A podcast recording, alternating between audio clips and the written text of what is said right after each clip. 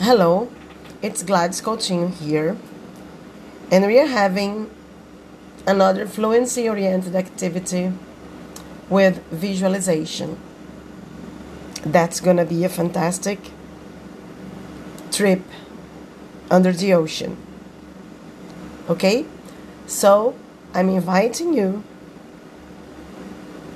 to concentrate, to close your eyes, to breathe in and out.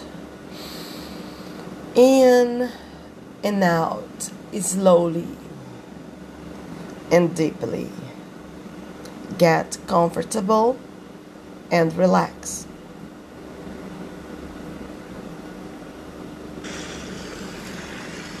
You're going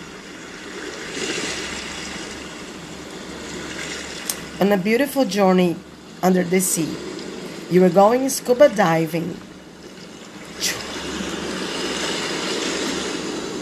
And while you are in the water, observe everything around. Feel the temperature of the water. Observe, appreciate all the beautiful creatures and plants and all lives that you can discover there. Be very much observant. Pay attention to the colors, to the textures, to the sizes. You know that it's safe here. There is no problem. You feel good. You are calm. You're really safe. So you can enjoy this under the sea exploration.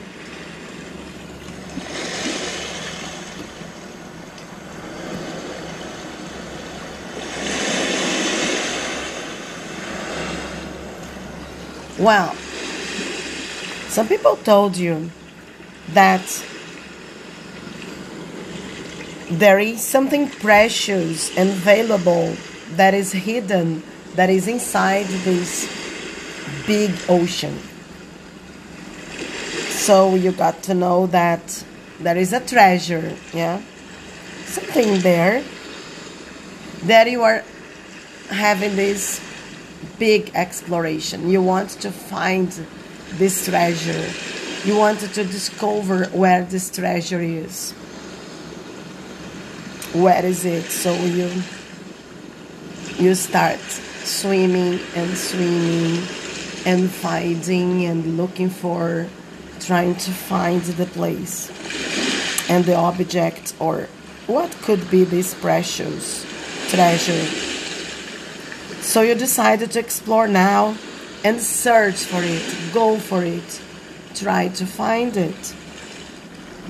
And then you watch the clues that lead you to this precious, hidden, available under the sea treasure. Just waiting for you, just waiting to be discovered. It may be something very large or even small, something beautiful or something super simple. What you find will be yours. It's your possession. You can take it. You can take with you. And then you continue exploring.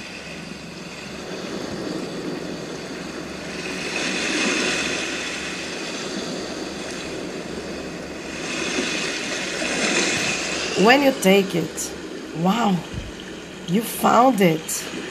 Wow, so nice. What is it? You try to touch it and get it and see this significant and particular treasure that you found at the bottom of the sea. What does this object is? What is the value that symbolizes it?